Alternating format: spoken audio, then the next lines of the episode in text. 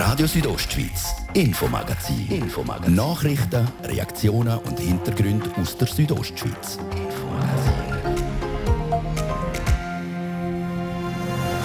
Zwei Tage, zwei Bundesratsbesuche. Der Kanton Graubünden hat gestern und heute magistralen Besuch aus Bern gehabt.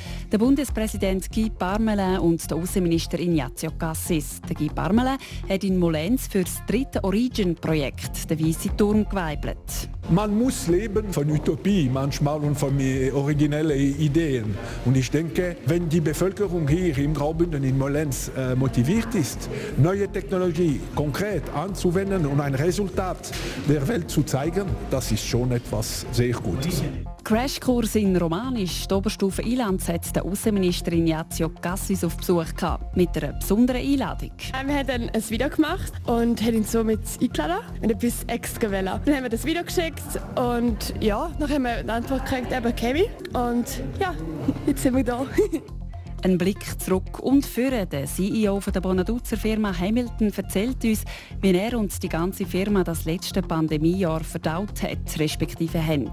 Ja, zum Teil ist es schon recht nahe gegangen, weil äh, da haben hohe Politiker, Präsidenten angerufen und gesagt, schicken wir Geräte. Und ich denke, Italien braucht jetzt die viel dringender, weil dort äh, in Bergamo die Leute sterben. Dann haben wir halt die Geräte abgegeben. Die Akutphase ist also geschafft. Ob die Auftragsbücher von der Hamilton auch nach Corona noch voll sind, hören wir hier in der nächsten Viertelstunde. Das ist das Infomagazin bei Radio Südostschweiz. Im Studio ist Olivia Limacher. Einen guten Abend.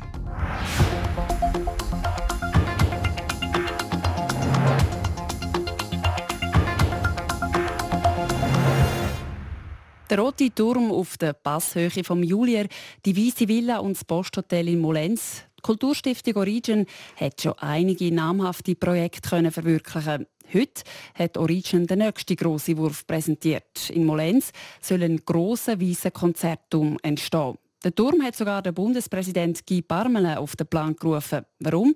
Das weiss Deborah Lutz. Aussieht tut der weiße Turm ein bisschen wie eine schlanke weiße Raumkapsel, die mitten im Molenz gelandet ist. Verziert mit geschwungenen Säulen und einer weißen Wendeltreppe in der Mitte. Das Besondere an dem geplanten Turm, er soll mit einer ganz neuen Technologie von ETH Zürich und mit Beton aus einem 3D-Drucker Schicht um Schicht, Element um Element gebaut und dann zusammengesetzt werden. Mehr zu dem ambitionierten Projekt wissen wollen hat auch der Bundespräsident Guy Parmelin. Er war darum heute persönlich vor Ort. Gewesen.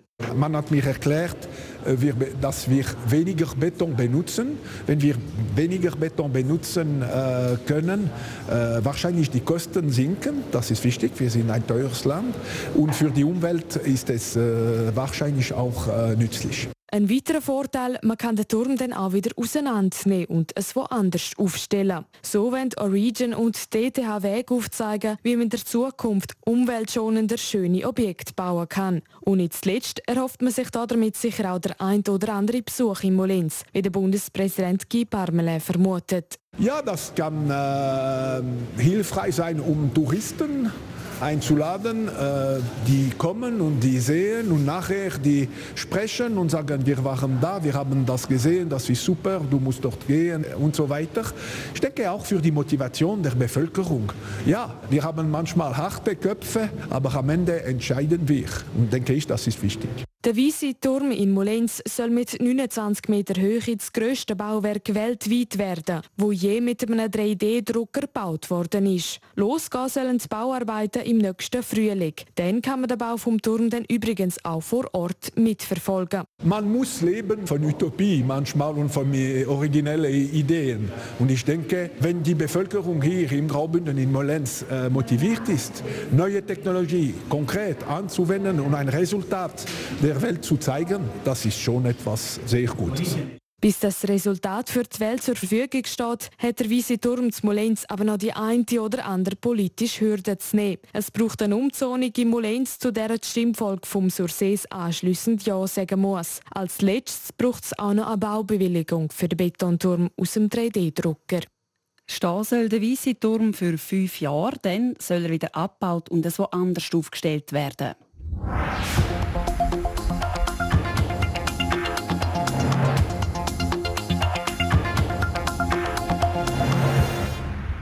Die Schülerinnen und Schüler von der dritten Oberstufe in Ilanz haben Gäste hohen Besuch gekriegt. Der Bundesrat Ignazio Cassis ist nämlich bei ihnen zum Zvieri vorbeigekommen. Was ein Bundesrat auf Ilanz bringt und wie es überhaupt zu dem Besuch gekommen ist, nochmal Deborah Lutz.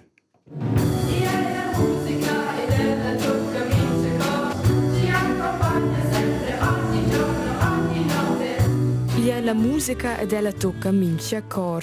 Mit diesen Worten hat die dritte Oberstufenklasse aus Ilanz gestern den Bundesrat begrüßt. Aber jetzt nochmal von Anfang an. Wie kommt eine Klasse überhaupt zu so einem hohen Besuch? Der Romanischlehrer für Klasse, Thomas Beer, erklärt. Das hat eigentlich im Februar angefangen mit der Romanischwoche im Ferntag Schweizer. Und dort haben die Schüler bei einer Videokonferenz mitgemacht. Und bei dieser Online-Videokonferenz ist auch der Vorsteher vom Aussendepartement, der Ignazio Cassis, mit dabei gewesen. Die romanische Woche Jamna Romancia ist vom eidgenössischen Aussendepartement EDA lanciert worden, mit dem Ziel, die romanische Sprache und Kultur im Ausland bekannter zu machen. Die beiden Schülerinnen von Ilanz, Nina Kreuz und Darina Bertog, haben die Gelegenheit genutzt und ihn gefragt, ob er auch Romanisch lernen will, dann hat er gesagt, ja, wenn Sie mich einladen, komme ich gerne. Dann haben wir gedacht, ja, warum wir ihn nicht einladen, wenn er das schon sagt. Gesagt, getan. Die beiden Schülerinnen laden den Ignazio Cassis zum Romanischkurs nach Ilanz ein. Aber wie ladet man einen Bundesrat ein? Mit einem Brief? Nein, wir haben ein Video gemacht, also mit der ganzen Klasse zusammen und haben ihn so mit eingeladen. Ein bisschen speziell, wir nicht nur einen Brief wählen, weil das ein bisschen zu normal ist, und etwas extra wählen. Dann haben wir das Video geschickt und ja, dann haben wir eine Antwort gekriegt, eben Kevin. Und ja, jetzt sind wir da. sagt Arina Bertok. Die Einladung an den Bundesrat ist also raus und dann? Haben wir lange nichts gehört und vor etwa drei, vier Wochen haben wir, hat er zugesagt, er käme mal uns besuchen, mal eine halbe Stunde, dreiviertel Stunde. So. Es war wirklich ein bisschen aufregend, weil es Ende des Schuljahres, wir haben die Abschlussreise noch. Kurz vor der Sommerferien hat es also doch noch geklappt. Und gestern ist es dann soweit gewesen. Nach einer musikalischen Begrüßung ist der Ignazio Cassis gefordert gewesen. Er sei ja zum Romanisch lernen vorbeigekommen. Eine Prüfung müsse er zwar nicht gerade ablecken, wie der Lehrer Thomas Beer sagt. Aber... Wir haben gesagt, wir wollen so einen Crashkurs anbieten. Er kommt um halb fünf, jetzt geheißen. Dann tun wir einen kleinen Zvieri offerieren. Und das, was wir ihm offerieren, was wir servieren, tun, sagen wir, wie es auf Romanisch heißt, also das Brötchen, il Pelnin und so weiter. Und das wäre dann so der, der Kurs. Und dann äh, die Schüler noch die Möglichkeit, um ein paar Fragen zu stellen, was ihnen interessiert.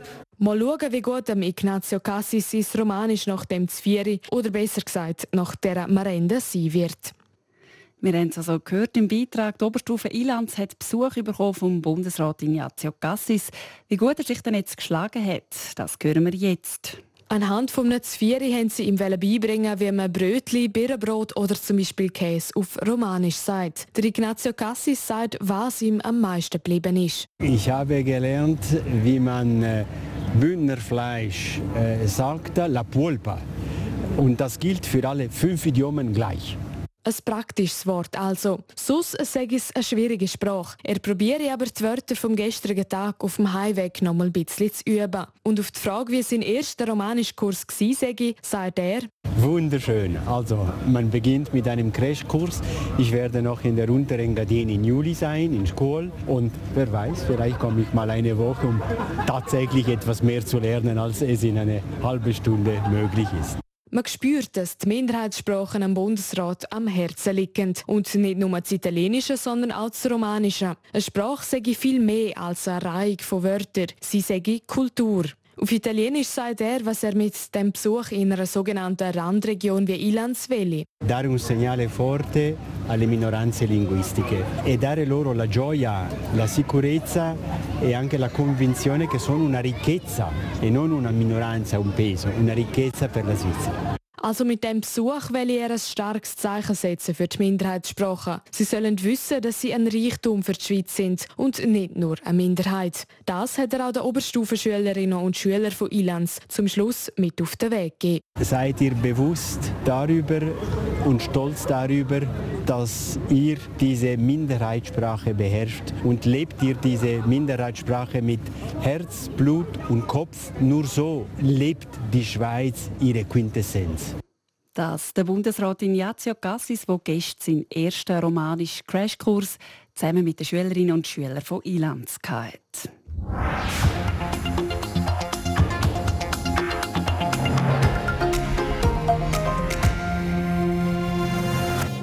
Für die Firma Hamilton war das letzte Jahr, 2020, ein rechter Marathon. Wegen der Pandemie sind die Maschinen praktisch rund um die Uhr gelaufen. Hamilton stellt Beatmungsgeräte her und die sind in Pandemiezeiten äußerst gefragt. Der CEO Andreas Wieland erzählt im Gespräch mit dem Gian Andrea Accola, wie seine Mitarbeiter und er das letzte Herkulesjahr erlebt haben und was er sich für die Zukunft erhofft.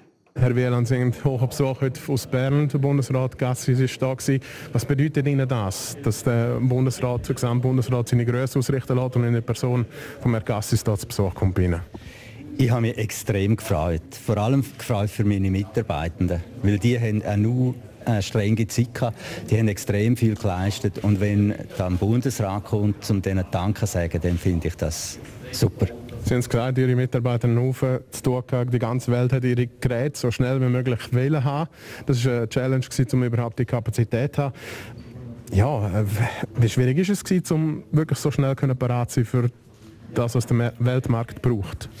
Ja, es, die Schwierigkeit ist eigentlich, dass wir politisch zum Teil ein bisschen unter Druck gesetzt worden sind, von Organisationen, aber auch von Regierungen.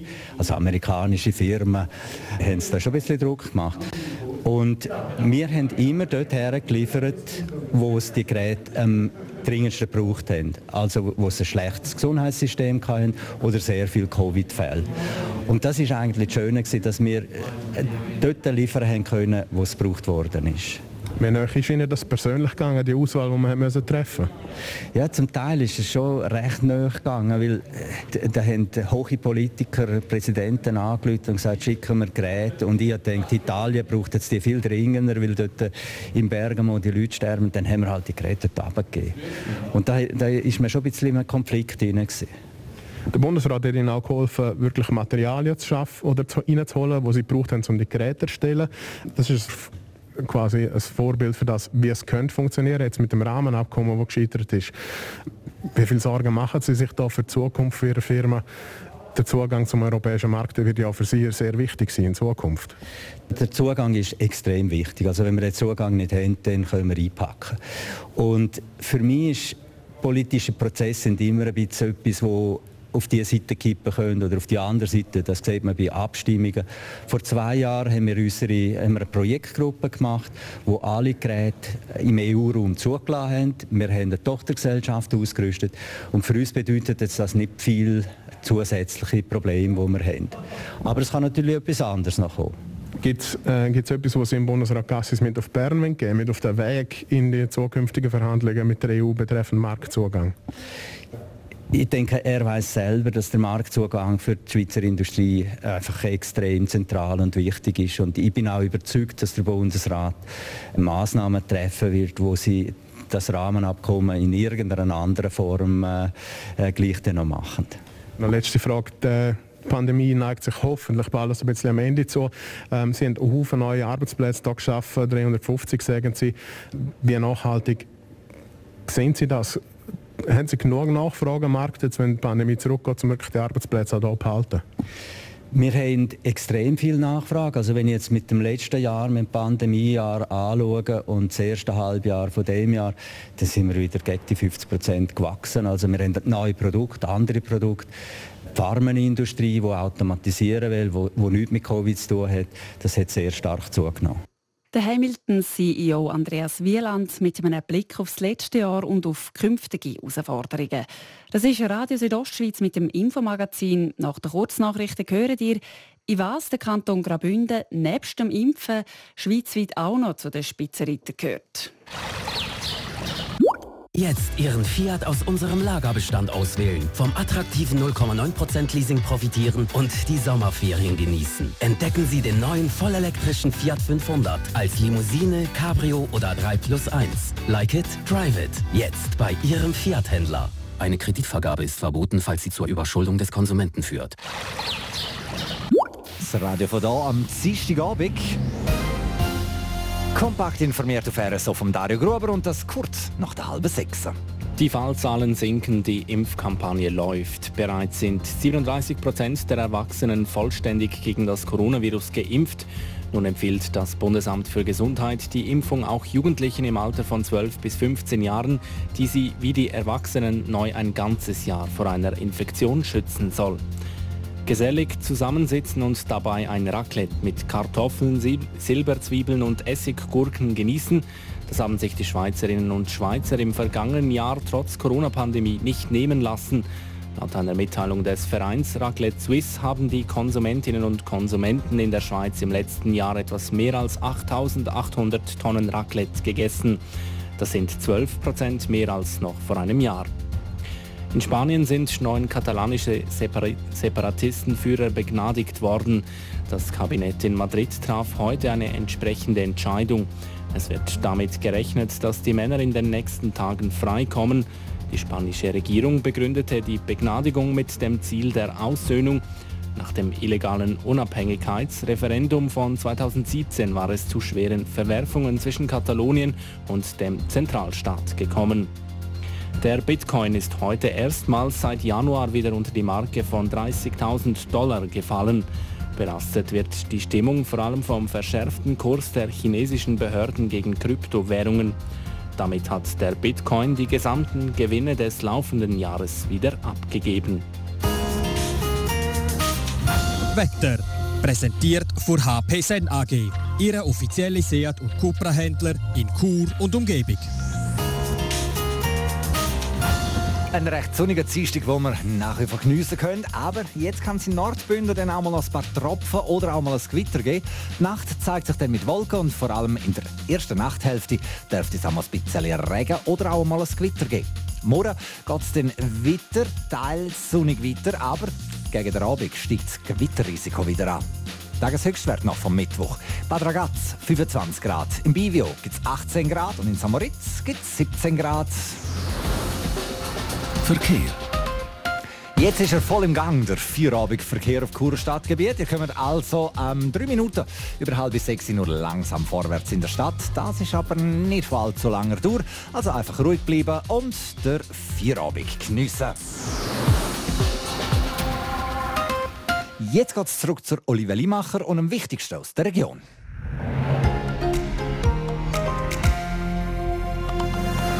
Radio Südostschweiz, Infomagazin. Infomagazin. Nachrichten, Reaktionen und Hintergründe aus der Südostschweiz.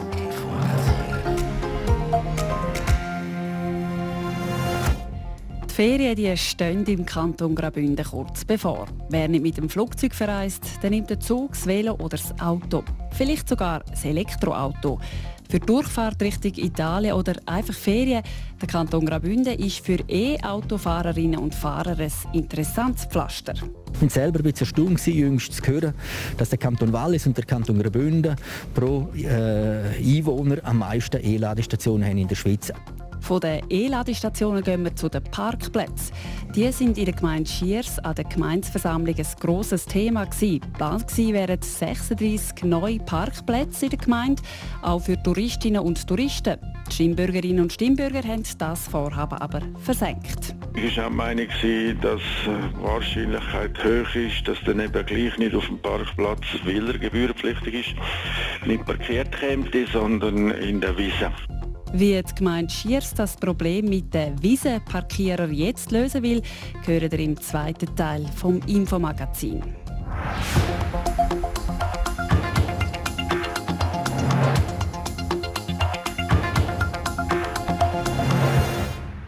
Bald sind Sommerferien angesagt. Wegen der Corona-Pandemie entscheiden sich immer noch viele Leute gegen das Reisen mit dem Flugzeug. Viele verbringen ihre Ferien auch im zweiten Pandemiejahr in der Schweiz. Graubünden als Ferienkanton ist dafür eine beliebte Destination. Nicht nur Berge, unberührte Natur und Seen sind dabei ausschlaggebend für einen Besuch. Graubünden bietet auch für Elektroautofahrer und Fahrerinnen einiges mehr als fast alle anderen Kantone in der Schweiz. Das erstaunt auch der zuständige Regierungsrat, Mario Cavicelli, wie er im Interview mit Fabio Theus zugibt. Insgesamt muss man sagen, sind wir als Kanton Graubünden außerordentlich gut. Ich bin selber ein bisschen erstaunt, jüngst zu hören, dass der Kanton Wallis und der Kanton Graubünden pro äh, Einwohner am meisten E-Ladestationen haben in der Schweiz. Äh, wir haben natürlich auch ein urbanes Gebiet, sagen wir jetzt mal so, Kur-Rital rundum, aber wir haben natürlich vor allem auch mit relativ wenigen Einwohnern grosse touristische Zentren mit, äh, sagen wir, eher teurerem Angebot. Äh, und somit sind die Hotels und äh, die Restaurants Restaurationsbetrieben natürlich alle drauf und dran, eben auch E-Ladestationen anzubieten. Und ich gehe fest davon aus, dass es eine starke Konzentration gibt, sagen wir jetzt in St. Moritz, in Davos, in Rosa, ähm, und dass es natürlich viel weniger Ladestationen hat pro Kopf, sagen wir jetzt einmal so, in den kleineren Orten, auch in den weniger grossen, äh, weltbekannten Kurorten. Dort haben wir sicher Nachholbedarf. Äh, wenn wir gerade bei dem bleiben beim Nachholbedarf, ist da etwas angedenkt, auch konkretes, dass man die peripheren Regionen auch mit so Einladestationen kann ausrüsten kann? Da muss man in äh, Phasen denken. Vor äh, einigen Jahren sind wir einmal mit einer Teilrevision für das Bündner Energiegesetz äh, in eine Vernehmlassung gegangen und haben genau das vorgeschlagen, dass man in den peripheren Gebieten, wo sagen wir nicht von allein das sich ergibt und entwickelt, eine Fördermöglichkeit haben. Das hat die Bündner Bevölkerung respektive die Vernehmlassenden, vor allem auch Parteien abgelehnt. Wenn man den Prozess äh, heute rückblickend anschaut, hätte man können finden, man hätte es sollen machen, nee, aber jetzt den nochmal starten, ist wahrscheinlich spät. Weil äh, die Musik läuft schon längstens. Äh, es hat extrem viel gerufen in, äh, im Thema Elektromobilität. Man liest davon, dass zum Beispiel äh, Volvo ab neu nur noch wird äh, äh, batterieelektrische Auto herstellen. Der VW-Konzern, der größte Konzern von der Mittelklasse wegen, will der größte E-Auto-Anbieter sein bis 2030. Also da geht die Post brutal ab. Insofern gibt es viel Groove für die große Fläche und man wird gewisse einzelne Themen, die besondere andere Probleme sind, äh, müssen anschauen und noch Problemlösungen liefern. Gewisse haben wir auf dem Auge. Könnte so ein, ein Ansporn sein, sagen jetzt vielleicht auch für Unternehmen, dass die sagen, ja, wir tun so eine Einladestation bei uns auf einem Parkplatz her. Wir haben auch sonst vielleicht Geschäftsautos, die elektrisch fahren. Ein paar Mitarbeiter haben auch solche E-Autos, die können es dann dort aufladen. Wir stellen das zur Verfügung, so eine Elektrotankstelle, dass man für solche Unternehmen beispielsweise sagt, ja gut, für euch gibt es als Zückerli an Steuerentlastungen oder so ähnlich. Ich glaube, die, die Problemstellen sind ein bisschen anders. Ich habe selber auch ein Elektroauto, habe eine Ladestation, bescheinige kleine natürlich, bei mir in der Garage und das langt mir eigentlich, wenn ich dort zweimal lade, kann ich eine ganze Woche fahren. Die Problemlagen liegen mehr bei den Mehrfamilienhäusern. Sind das Mehrfamilienhäuser, die zur Miete die Wohnungen zur Verfügung stehen oder im Stockwerk Eigentum? Dort ist dann so eine Infrastruktur zu erstellen, halt den Gemeinkosten oder der Vermieter muss sie vorfinanzieren. Also Steuerentlastung oder Steuerbefreiung für Unternehmen die eine Einladestation haben auf dem Parkplatz, das macht keinen Sinn.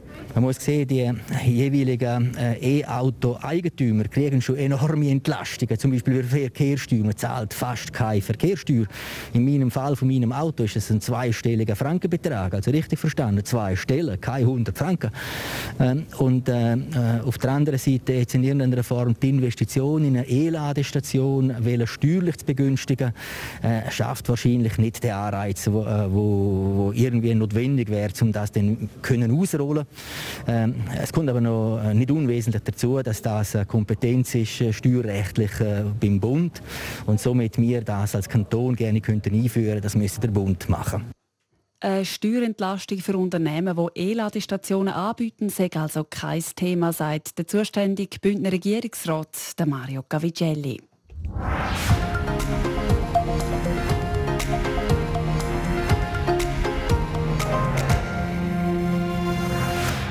Biken, Wandern, Walken, Joggen. Ein Ausflug in die Natur gehört für viele Menschen gerade in der warmen Jahreszeit zu einer beliebten Freizeitaktivität. Wer mit dem Auto anreist, steht vor der Frage, wo parkieren.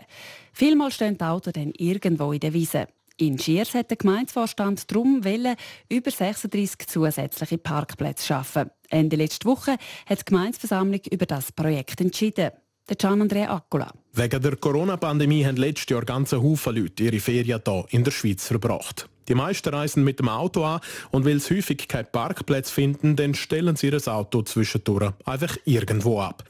So zum Beispiel auch im Naturschutzgebiet am Stelzer See. Darum hat die Gemeinde Schiers zusätzlich Parkplätze entlang der Strasse bauen.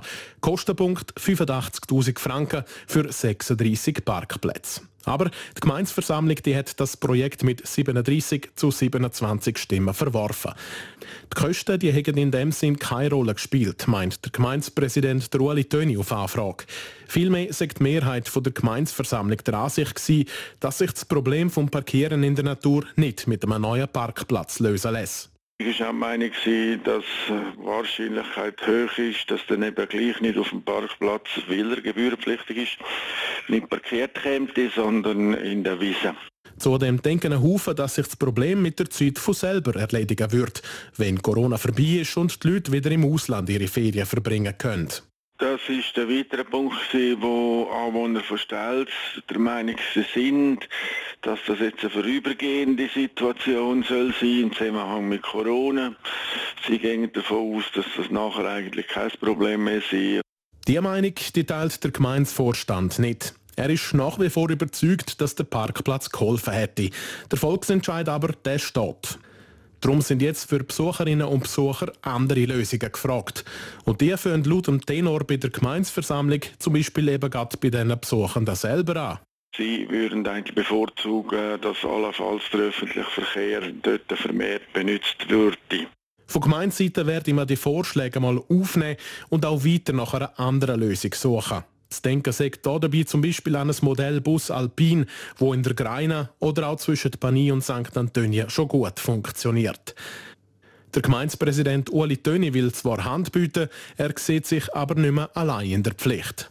Wir werden sicher einmal mit der, der Postauto Graubünden mal schauen, was das würde.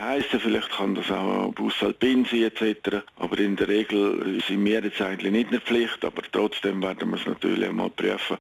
Das letzte Kapitel, das ist also sicher noch nicht geschrieben. Und wer weiß, vielleicht löst sich das Problem ja tatsächlich von selber, wenn dann mal niemand mehr kommt. Die Frage, die man sich zu stellen aber gefallen lassen muss, das ist, ob denn das wirklich der sinnvollste Ausgang von dieser Geschichte wäre. Oder ob es nicht wirtschaftlich deutlich interessanter wäre, wenn die Leute ihre Freizeit auch weiter gerne würden in der Stelzer Natur verbringen. Wenn man Besucher nämlich dank einem öffentlichen Parkplatz nicht unbedingt wegen Wildparkieren noch müsste vergraulen, dann stechten doch die Chancen auf ein Wiedersehen gerne nicht einmal so schlecht.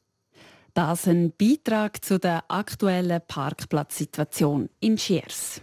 Radio Südostschweiz Sport. Das Wichtigste aus dem Sport hören wir jetzt von Dario Gruber. Wir starten mit Shooten. An der EM stehen heute Abend zwei Partien auf dem Programm. Kroatien, der Vize-Weltmeister, und Schottland spielen in Glasgow um den Einzug in Achtelfinale. Und der Match verspricht einen Haufen Spannung. Nur der Sieger von dem Duell kommt als einer der besten Gruppendritten noch weiter. Ein Unentschieden bringt beiden nichts. Denn zeitgleich am 9. wird das Spiel zwischen England und Tschechien abpfiffen. Die beiden sind schon qualifiziert und spielen noch um den Gruppensieg. Der Tschechen würde sogar Unentschieden lange. Dann hat heute die britische Regierung entschieden, dass ab dem Halbfinale deutlich mehr Fans ins Stadion kommen dürfen. Das bedeutet für das Wembley Stadion in London 60.000 Fans, was zwei Drittel der kompletten Auslastung entspricht. Ein Entscheid, wo sich nicht alle damit anfreunden können, weil die Zahlen in Großbritannien wieder stark steigend haben. Verschiedene aus der Politik sich zu Wort gemolden, so etwa die Bundeskanzlerin Angela Merkel oder der italienische Ministerpräsident, der gesagt hat, er werde sich dafür einsetzen, dass das Finalspiel nicht im Land stattfindet, wo die Ansteckungsgefahr sehr groß ist, so der Mario Draghi. Ob die UEFA da noch einknickt, diese Chance dürfte nicht allzu hoch sein. Dann haben wir noch eine Meldung aus dem Radsport. Am Samstag geht es los mit der Frankreich-Rundfahrt. Und an der 108. Tour de France sind gerade sechs Schweizer mit dabei. Nachdem der Reto Hollenstein, Stefan Küng, Michael Scher und der Silvan Dillier ein Aufgebot gekriegt haben, sind heute noch der Marc Hirschi und der Stefan Bisecker aufgeboten worden. Eine grosse Schweizer Fraktion also an der diesjährigen Tour de France, die am Samstag anfängt. Sport. So viel für heute. Schön haben ihr zugelassen. Das Infomagazin gibt es vom Montag bis Freitag jeden Abend ab Viertel ab 5 Uhr bei Radio Südostschweiz. Jederzeit im Internet unter rso.ch zum Nachlesen und natürlich auch als Podcast zum Abonnieren. Am Mikrofon war Olivia Limacher. Ich wünsche einen ganz schönen Feierabend.